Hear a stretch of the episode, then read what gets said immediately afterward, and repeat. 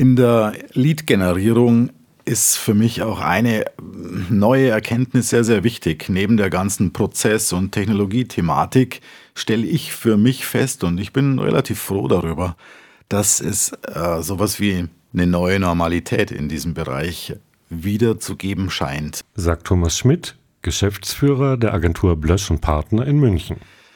Ich glaube, hier findet langsam wieder so eine Konsolidierung zurück zu einer Menschlichkeit, zu einer äh, greifbaren Authentizität in der Marketing- und Vertriebssprache statt. Und das führt für mich zu einer wieder neu gewonnenen Qualität in der B2B-Kommunikation. Was heißt B2B? Business to Business. Aber für mich ist B2B-Kommunikation Age to Age, Human to Human, Mensch zu Mensch Kommunikation. Und genau diese direkte Kommunikation zwischen zwei Menschen wird heute erleichtert über digitale Kanäle. Blesch und Partner ist eine Markenagentur und Managementberatung. Sie berät auch bei der B2B-Lead-Generierung und dem Lead-Management. So alt das Problem der Neukundengewinnung ist, so aktuell ist es auch. Denn ständig ändern sich unser Informationsverhalten und unsere Art, Geschäftskontakte zu knüpfen und zu pflegen. Wie Marketing und Vertrieb heute darauf eingehen sollten, erläutert Thomas Schmidt im Interview. Die Fragen stellt Ralf Dunker. Hallo Thomas, erstmal schönen Dank, dass du bei uns heute zu Gast bist. Wir sprechen heute über Neukundengewinnung. Das heißt also, wie kann ich Neukunden für mich interessieren und vor allen Dingen, wie kann ich auch die Leads managen? Und dass wir über so ein Problem sprechen, was ja eigentlich gar nicht neu ist, liegt mitunter daran, dass sich sicherlich das Informationsverhalten sehr geändert hat in den letzten 10, 20 Jahren. Das heißt also, Neukundengewinnung ist zwar ein altes Problem, aber man muss ihm vielleicht heute mit ganz anderen Mitteln begegnen. Siehst du das auch so? Ja, Servus Ralf. Äh, vielen Dank für die Einladung erstmal noch an der Stelle. Ja, sehe ich genauso. Ähm, das Thema Lead-Generierung, das äh, gibt es für mich seit seit es Vertrieb gibt, seit es Unternehmen gibt. Äh, es ist also ein sehr altes Thema, wird sicherlich in den letzten zehn Jahren neu gespielt, teilweise neu erfunden. Aber ich finde, und äh, da muss ich manchmal schmunzeln über manche Berichte, die Gesetzmäßigkeiten hinter Lead Management oder Neukundengewinnung sind in meinen Augen in vielen Bereichen unverändert geblieben. Allerdings ist eine wichtige Tatsache, die es zu bemerken gilt, für mich schon gegeben.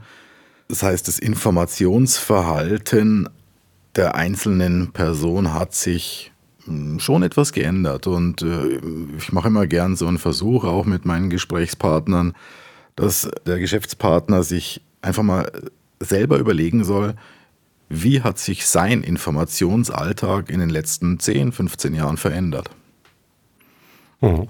Vor 15 Jahren war es immer noch so, dass hier auf den Schreibtischen im Büro sehr viele Zeitschriften, Zeitungen etc. lagen. Es gab natürlich auch das Internet, damals schon. Ja. Mhm. Nur die Informationsbeschaffung lief damals noch sehr stark über auch Printkanäle etc. Und das hat sich natürlich gravierend geändert. Ich meine, man braucht ja bloß dran zu denken, es geht ja schon beim Frühstück los. Früher hat man vielleicht eine Tageszeitung abonniert und hat die am, am Tisch gelesen. Heute habe ich vielleicht ein Smartphone in der Hand und check mal die News bei spiegel.de oder sonst irgendwas. Gehe vielleicht auch mal in mein LinkedIn rein. Ist ja schon das Absolvieren der Morgenroutine ganz anders geworden. Exakt. Aber wenn jetzt zum Beispiel da eine starke Verlagerung auf die digitalen Medien stattgefunden hat, wie kann man sich denn so als Mittelständler, insbesondere jetzt zum Beispiel auch als technisch orientiertes Unternehmen, da am geschicktesten bewegen, damit man dann eben auch über diese neuen Wege Neukunden gewinnen kann. Ein wichtiger Schritt hierbei ist für mich so ein gewisses Umparken im Kopf. Früher oder auch heute noch, aber viele Unternehmen denken immer noch, es ist wichtig, dass ich Informationen direkt irgendwo hinbringe und direkt adressiere und und und und und. Neudeutsch, outbound agiere, also nach außen einfach kommuniziere und dann wird schon was passieren. Heute ist es eigentlich viel mehr so, dass potenzielle Kunden oder generell Kontaktpersonen sich ihre Informationen gezielt suchen. Mhm. Nennt sich im Fachjargon wiederum Inbound-Marketing-Prinzip. Das heißt, ich platziere relativ viele, also ich platziere die relevanten Informationen auf vielen, vielen verschiedenen Kanälen, Medien und vertraue darauf, dass die Relevanz hoch genug ist, dass die Leute diese Botschaft aufnehmen und daraufhin reagieren und den Kontakt zu mir suchen. Also nicht das Unternehmen sucht den Kontakt zum Kunden direkt, sondern der Kunde sucht den Kontakt zum Unternehmen. Das ist eine leicht veränderte Situation in meinen Augen. Gut, das ist natürlich ein Feld, in dem gerade Marketing, PR viel bewegen können, um jetzt eben die passenden, den passenden Content zu generieren, wo die Leute darauf reagieren. Aber schlussendlich geht es ja auch darum, dass man irgendwann mal auch den Kundenkontakt als persönlichen Kontakt spielen kann. Wo ist denn da eigentlich die Grenze zwischen Lead-Generierung und allgemeiner PR zum Beispiel? Die Grenzen sind fließend. Nur ist PR und Markenarbeit in Unternehmen ein etwas anders gelagertes Aufgabengebiet als das Thema Lead-Generierung. Marken- oder PR-Erfolge messbar nachzuverfolgen, ist eine Disziplin, die ist im Mittelstand noch nicht so verankert, würde ich mal sagen. Mhm. Wogegen Lead-Generierung natürlich seit eh und je, wie vorhin schon mal erwähnt, ein Thema ist. Ob jetzt digital oder persönlich. Mhm. Und Lead-Generierung ist in meinen Augen viel deutlicher in den operativen Abteilungen des Unternehmens und das ist ganz wichtig, wenn wir hier über, über später vielleicht auch über Prozesse sprechen, ist in den Abteilungen verankert und hierzu ist es einfach notwendig, die Abteilungen und im Gegensatz zu Marken- und PR-Aufgaben hier sind Fachabteilungen wie Entwicklung, Vertrieb ja, oder Produktion auch sehr selten äh, involviert. Aber hier im Bereich Lead-Generierung ist es wichtig, dass wirklich gerade der Vertrieb zusammen mit dem Marketing, aber vielleicht auch mit anderen Abteilungen wie dem Aftermarket-Service, also dem Kundenservice etc. zusammenarbeitet, um Inhalte für den Lead-Generierungsprozess zu generieren. Das heißt also dieses klassische Silo-Denken, das man eigentlich manchmal antrifft, vielleicht sogar noch, wo man dann sagt, nee, das ist nicht mein Aufgabengebiet, das ist Marketing oder das ist Sales. Das muss man einfach auch ablegen. Ne? Da muss man wirklich an einem Strang ziehen, damit man wirklich so einen kontinuierlichen Kreis geschlossen kriegt zwischen Informationen rausgeben, Kontakte schaffen, Kontakte nachverfolgen, Marktbeobachtung, welcher Content ist gerade angesagt, oder? Ja, ich widerspreche dir sogar ein bisschen. Du sagtest das Silo-Denken, das man manchmal antrifft. Äh, ich behaupte ja etwas provokativ, das Silo-Denken und die Silo-Strukturen sind gerade in deutschen Unternehmen, aber ich will nicht nur die deutschen nennen, aber in vielen technischen Unternehmen, auch in mittelständischen, sehr, sehr verbreitet. Immer noch. Und das verhindert natürlich eine ja, sinnvolle Prozessgestaltung was bedeutet sinnvolle Prozessgestaltung? Es ist schon wieder so ein hochtrabendes ja, Wort. um Leads zu generieren, brauche ich interessante, relevante Botschaften für verschiedene Zielgruppen. Nicht nur für die Zielgruppen, sondern auch für, für Zielpersonen. Es ist ein Unterschied, ob ich heute einen Entwicklungsleiter bei einem Elektronikunternehmen anspreche oder einen Einkäufer bei einem Chemieunternehmen. Das Wissen über relevante Informationen, was interessiert wen, das ist in den meisten Unternehmen vorhanden. Das liegt rum. Es wird nur nicht genützt, weil die kollaborativen Prozesse in den Unternehmen aktuell nicht sehr ausgeprägt sind, vorsichtig formuliert. Mhm. Und das ist die größte Baustelle in meinen Augen, dieses, ich sagte es vorhin schon, Umparken im Kopf in den Unternehmen zu bewirken, damit man sagt, komm, wir nutzen das Wissen aus den Serviceabteilungen, aus den Entwicklungsabteilungen, auch aus der Produktion heraus, extrahieren und filetieren da raus eben diese, diese Einzelbotschaften, die, den, die die Kerninhalte für Lead-Generierungskampagnen oder Aktionen darstellen. Das heißt also, im Prinzip muss ich damit das Lead, die Lead-Generierung und das Lead-Management gut funktionieren. Einerseits die interne Kommunikation verbessern, aber eben auch Prozessstrukturen schaffen, wo ich dann Prozessstrukturen schaffen, wo ich eigentlich den Gemeinschaftssinn erstmal stärke und auch diesen Zusammenhalt und diese gemeinsame Arbeit. Wie kann das gelingen? Wie kriegt man das am besten an die Belegschaft vermittelt? Ich würde hier noch einen Ticken weiterspringen. Es geht also weniger es spielt mit eine Rolle. Es geht hier weniger um Teambuilding und äh, Gemeinschaftsgefühl. Es geht darum, ein klares Verständnis darüber zu haben, welchen Mehrwert ein abteilungsübergreifender Prozess am Ende für das gemeinsame Ziel bietet. Also es geht jetzt hier nicht um irgendwelche Team-Events und Gruppendynamiken, die hier entstehen. Das kann ein Synergieeffekt sein, wenn diese Projekte erfolgreich laufen. Mhm. Aber in erster Linie muss man hier ganz rational mal bewerten, wie sieht unser aktueller Prozess aus und wo will ich hin, welche Informationen brauche ich, wer hat diese Informationen und wie zentralisiere ich diese Unmenge an Informationen und wie filetiere ich die Kerninhalte heraus. Und dazu ist ein ganz klassischer Prozess notwendig, der dieses Ziel dann verfolgt. Wer hat die Prozessverantwortung dafür? Die Prozessverantwortung liegt in erster Linie bei der Einführung neuer Prozesse für mich in mittelständischen Unternehmen bei der Geschäftsleitung. Mhm. Was das Doing angeht, wer ist da jetzt? Also du hast ja eben schon mal genannt, Abteilung, Entwicklung, After Sales, Service, natürlich der Vertrieb selber auch. Wer ist alles involviert in die Lead-Generierung, in das Lead-Management? Wir müssen wir unterteilen in, machen wir es einfach, in zwei Bereiche. In die Informationsbeschaffung und in die Informationsversendung. Mhm. In der Informationsbeschaffungsphase sind, wie vorhin schon gesagt, mehr oder weniger fast alle Abteilungen eines Unternehmens idealerweise beteiligt. Mhm. Weil in allen Bereichen Wissen vorliegt, das unter Umständen einen Mehrwert für einen potenziellen Kunden bieten könnte. Und wenn äh, wir nicht in der ersten Stufe auch keinen direkten Mehrwert vielleicht formulieren können, dann verstehen wir, wenn wir ausgewählte Mitarbeiter oder relevante Mitarbeiter in den Abteilungen fragen, dann bekommen wir auch mehr Einblicke in die Zusammenarbeit mit Kunden. Also ein sehr gutes Beispiel ist hier für mich die Serviceabteilung mhm. in Unternehmen. Nehmen wir einen Maschinenbauer. Hier laufen in der Regel die meisten Beschwerden, Anfragen auf und sagen, okay, was läuft nicht? Diese Informationen sind Gold wert. Das sind die initialen Momente, in denen ich als Unternehmen A die Chance habe, diese Prozesse mehr auf den Kunden zuzuschneiden oder generell zu verbessern. Aber das ist natürlich auch ein Sprachrohr des Kunden im eigenen Unternehmen.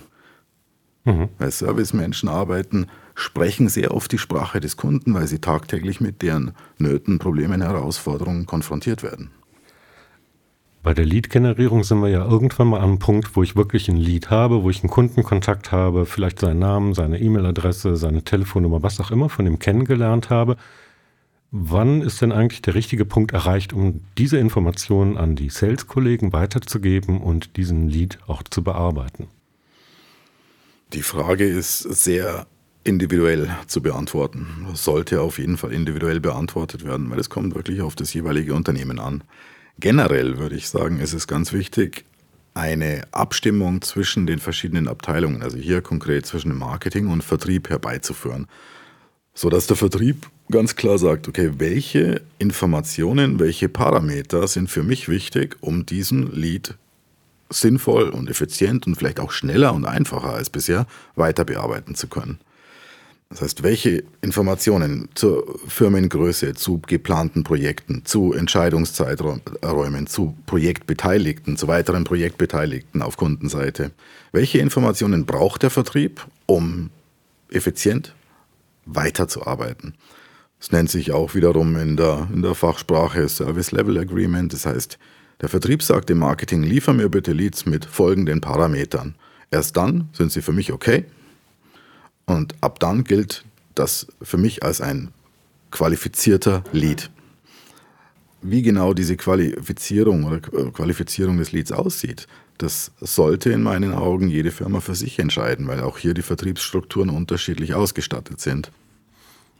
Das heißt, von Seiten des Marketings, wenn Marketing jetzt zum Beispiel sich um die Kommunikation im Vorfeld kümmert, heißt es dann also, ich muss jetzt erstmal die Informationen für die potenziellen Neukunden bieten, damit sie dann auch bereit sind, überhaupt ihre Adresse, ihre Kontaktdaten, ihre Projektbeschreibung oder sonst irgendwas abzugeben. Da gibt es natürlich verschiedene Möglichkeiten, aber da kann ich dann irgendwie vielleicht mal White Paper gegen Adressdaten anbieten ähnliches. Aber schlussendlich wenn dann jetzt dieser Lead vorhanden ist, ich habe den Kontakt, ich habe die Informationen, die der Sales-Kollege akzeptiert, der muss ja dann den Kontakt aufgreifen und bearbeiten. Jetzt sind bei den Unternehmen, die ich kenne, zum Beispiel oft im Vertrieb Ansprechpartner, die sehr, sehr technisch geprägt sind. Das heißt also, wenn die ein Problem haben, haben die einen sehr guten Draht zum Kunden, helfen dem das zu lösen, können sich da drin richtig schön fest verbeißen und haben da eine sehr enge Kundenbeziehung. Aber es sind keine Verkäufertypen in dem Sinne. Das heißt also, dieses junge Kontakte anbahnen und verbessern, Kundenbeziehungen aufbauen oder sowas, liegt in vielen von den Leuten nicht im Blut. Wie kann man diesen Personen das am leichtesten machen, so ein Lied auch zu managen und zum Erfolg zu bringen?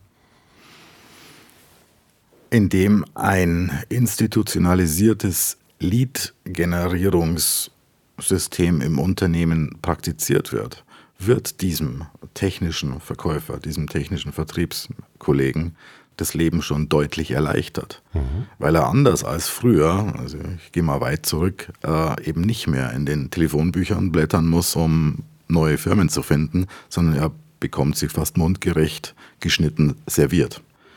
Das ist mal der erste Punkt der Entlastung für diese technischen Vertriebskollegen. Im Weiteren ähm, und ich überspringe jetzt mal die nächste, die, die nachfolgende Stufe des Kundengesprächs. Das wird immer beim Vertrieb bleiben, gerade bei Technologieunternehmen, äh, gerade bei erklärungsbedürftigen Produkten.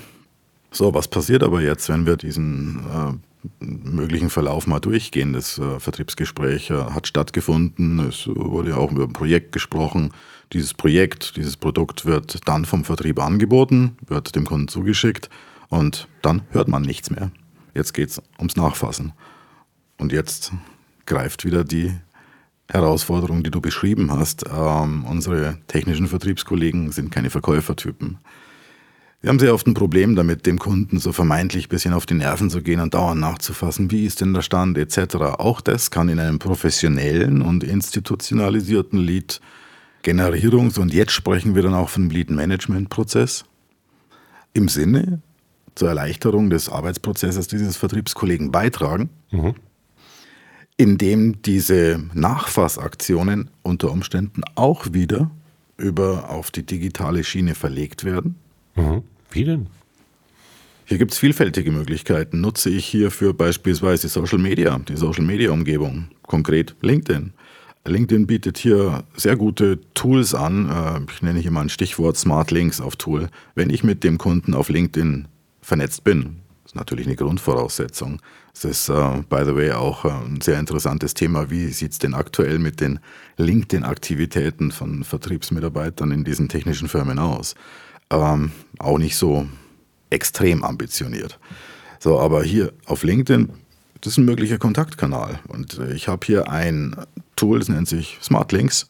Das heißt, ich sende eine private Nachricht an den Kundenkontakt hänge beispielsweise ein PDF als Anhang bei und diese Funktionalität auf LinkedIn erlaubt mir genau nachzuvollziehen, wann der Empfänger dieses PDF betrachtet hat. Und es geht noch viel tiefer, auch welche Bereiche dieses Angebots oder der Produktpräsentation länger oder kürzer betrachtet wurden. Das ist also eine Möglichkeit, über soziale Medien den Kontakt wieder zu suchen. Das ist nicht so, ähm, ist nicht so eine große Hürde in meinen Augen wie der Griff zum Telefonhörer. Mhm. Gibt es denn eigentlich nicht die Möglichkeit, solche Prozesse dann auch schlussendlich in einem CRM, einem Customer Relationship Management, abzubilden und auch da geschickter zu verwalten, um einem die Arbeit zu erleichtern?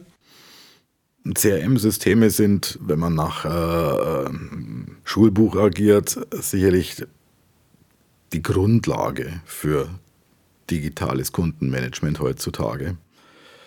Aber auch hier ist es so, dass viele, viele Unternehmen vielleicht ein CRM-System etabliert haben, das aber mehr oder minder ungenützt in der Ecke liegt. Ähm, hier gibt es dann oft diese Situationen, dass sich die verschiedenen Vertriebs- und Marketing- oder auch Service-Mitarbeiter darüber beschweren, dass sie gleichzeitig die gleichen Daten in drei verschiedene Systemumgebungen eintragen müssen. Das heißt, diese Konsolidierung einer IT-Struktur im Unternehmen muss natürlich einhergehen mit der Digitalisierung auch von Kundenbeziehungsprozessen. Ist aber ein großes Thema, dem sich gerade auch mittelständische Unternehmen, so ist meine Erfahrung, nicht sehr gerne nähern. Ja, man kommt aber nicht drum herum. Ich meine, nee. schlussendlich, du hast ja am Anfang schon gesagt, ich muss einen neuen Prozess aufsetzen.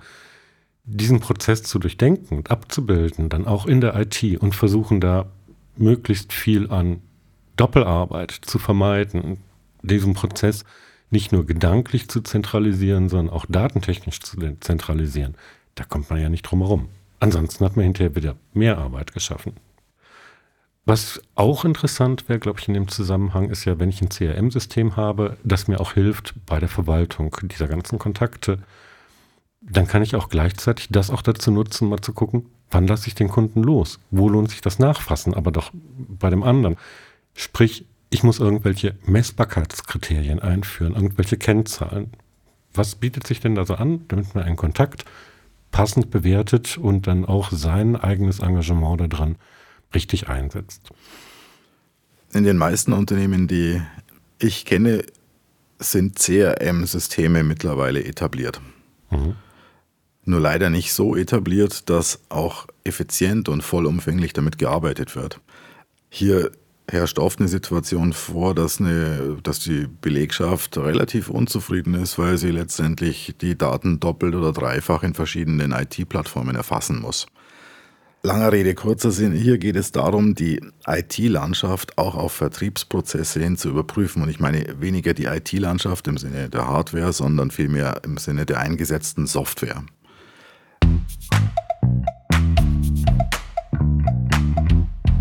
Thomas, ihr begleitet in der Agentur diesen Prozess der Lead-Generierung, des Lead-Managements bei einigen eurer Kunden und habt da einige Erfahrungen gesammelt. Du kennst die Stolpersteine, die typischerweise bei Unternehmen auftreten, die erklärungsbedürftige Produkte haben, die technologiegetrieben sind. Welche Tipps hast du denn für unsere Zuhörer? Ich würde fünf Tipps an der Stelle gerne nennen. Wie nähere ich mich dem Thema der Verbesserung meines Lead-Generierungs, meines Vertriebsprozesses am besten. Die wichtigste Stellgröße in diesem, in, diesem, in diesem Aufgabenfeld ist für mich die klare Erkenntnis, dass Vertrieb und Marketing vernetzt und gleichgeschaltet werden müssen. Mhm. Vertrieb und Marketing müssen eine Einheit werden. Und das ist Stand heute in den meisten Unternehmen noch nicht der Fall die ja. vorhin angesprochenen Silos. Dann gilt es für dieses neu geformte Team Marketing, Vertrieb, konkrete Ziele zu definieren. Was wollen wir? Und es geht weit darüber hinaus, einfach nur zu sagen, wir wollen 20% Umsatzwachstum im Quartal 3. Wir müssen Ziele definieren, um dann Prozesse anzupassen oder vielleicht auch neue Prozesse zu erarbeiten, die diese Ziele erreichen oder ermöglichen. Im vierten Schritt, und das ist die Nummer vier dieser Tipps, geht es für mich darum, eine mögliche Unterstützung durch sinnvoll ausgewählte Softwareangebote zu überprüfen. Mhm. Und das ist jetzt ganz wichtig. Sehr viele Unternehmen laufen los und sagen, ja, ich informiere mich jetzt mal über das CRM XY, über Marketing-Automationsplattform ABC etc. etc. Das ist meines Erachtens grundlegend falsch diesen Prozess bei der Technologieauswahl zu starten, sondern zu starten ist dieser Prozess bei der Prozessdenke, bei der Teamdenke, bei der Prozessdenke und wenn ich weiß, welche Ziele in welchen, mit welchen Prozessen erreicht werden sollen, dann wähle ich mir das passende Software- oder Technologieprodukt ja. aus und stelle die Vergleiche zwischen den verschiedenen Anbietern an. Und dann, und das ist der letzte und fünfte Punkt, ist es für mich in der Vergangenheit immer sehr erfolgreich gewesen, gerade in mittelständischen Unternehmen, so 5, 6, 700 Mitarbeiter mit verschiedenen Abteilungen oder mit verschiedenen Geschäftsbereichen, kleine Pilotprojekte zu definieren, mhm. diese Pilotprojekte wirklich als Lernprojekte zu sehen. Wir streifen hier, wie du merkst, gerade mal dieses Thema Agilität, Fehlerkultur etc. Mhm. Aber das ist wichtig sehr selten aus meiner, aus meiner Erfahrung heraus waren die Projekte erfolgreich, in denen man versucht hat, von Anfang an das ganze Unternehmen umzukrempeln. Deswegen starten mit kleinen Pilotprojekten heißt konkret, es wird ein neues Produkt im Markt eingeführt. Die haben dieses, die, die Produkteinführung wurde begleitet über die und die Marketingmaßnahmen in der Vergangenheit. Ich nutze heute mehr digitale Lead-Generierungsmöglichkeiten dafür und starte mit einem kleinen Pilotprojekt in, dem, in diesem Bereich.